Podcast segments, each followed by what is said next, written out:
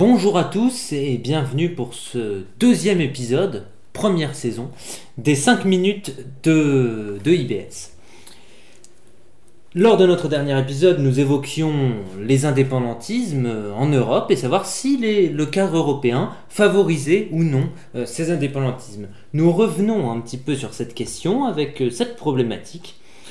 Toute simple, une région peut-elle prendre son indépendance et conserver son appartenance à l'Union européenne et donc les avantages liés à cette appartenance? Et on attaque tout de suite avec Vincent et votre point de vue, Vincent. Merci Antoine. Eh bien, je vais aller droit au but. Euh, euh, cela dépend tout simplement euh, de, des mouvements indépendantistes qui sont pris en compte. Je m'explique. en fonction de la perception qu'ont les autres États membres de, cette, de ce mouvement indépendantiste, eh celui-ci sera plus ou moins accepté favorablement euh, pour recevoir ses avantages, pour euh, être intégré dans l'espace européen. Je donne un exemple, je pense que euh, je prends l'exemple le plus, le, plus évident dans ce, dans, cette, dans ce domaine, c'est celui du mouvement indépendantiste écossais. qu'il soit perçu comme justifié ou non, euh, il est aussi, il est en tous les cas perçu comme ayant euh, un héritage historique extrêmement ancien, ce qui lui donne euh, une valeur, un pouvoir de justification euh, il y a eu une, nation écossaise. Cette nation écossaise euh, était dotée de lois, de souverains, euh, de frontières, et elle s'est même battue contre l'Angleterre. Elle a même eu des alliés, dont la France. Eh bien, de ce fait, l'Écosse, lorsqu'elle propose un référendum pour quitter le Royaume-Uni, euh, son mouvement, son, ce référendum n'est pas perçu comme une tocade d'une petite euh, région, euh, d'une petite région prospère qui se découvre d'un seul coup avec une identité. Elle est perçue, l'Écosse est avant tout perçue comme renouvelant une tentative de prise d'indépendance vis-à-vis de l'autorité anglaise.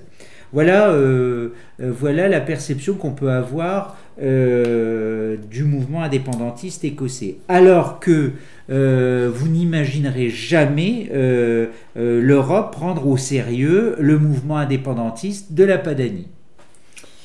Merci Vincent. Quant à moi, je répondrai à cette problématique par deux autres interrogations. À défaut d'avoir des solutions, on peut toujours soulever d'autres problèmes la, première idée est tout à fait juridique. Euh, je prendrai pour illustrer le cas de la, Catalogne. Donc la Catalogne, région espagnole, l'Espagne est toujours membre et restera a priori membre de l'Union européenne, ce qui n'est pas forcément le cas euh, de l'Écosse. Euh, et si la Catalogne prend son indépendance, effectivement, d'un point de vue juridique, elle perd nécessairement l'héritage des traités qui ont été signés avec l'Espagne, et non avec euh, ce nouvel État-nation catalan. Ça, c'est d'un point de vue strictement juridique. Cependant, l'Europe ne veut pas se résumer qu'à une question juridique, puisqu'on y a inclus, même s'il n'est pas forcément suffisant, un cadre politique et parfois de, de, philo-politique, euh, si je puis dire. La question de la citoyenneté européenne est au centre de cette réflexion. Les citoyens catalans euh, sont également des citoyens européens. Cette question de la citoyenneté européenne a été entérinée dans les traités et cadrée avec des droits, mais aussi des devoirs.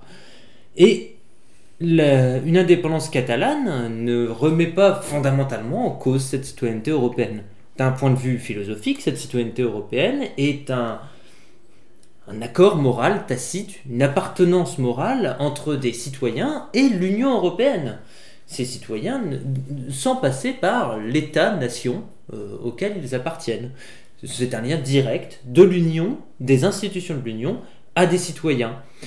Une indépendance catalane pourrait donc, peut-elle remettre en question ce lien? Ça signifie retirer directement la citoyenneté européenne à ses habitants, en sachant pertinemment qu'ils ne pourront pas la reconquérir si facilement, puisque une fois l'indépendance signée, un État qui veut appartenir à l'Union européenne doit repasser par un processus qui exige l'accord de l'ensemble des États membres, dans le cas présent, y compris l'Espagne, ce qui semble impensable.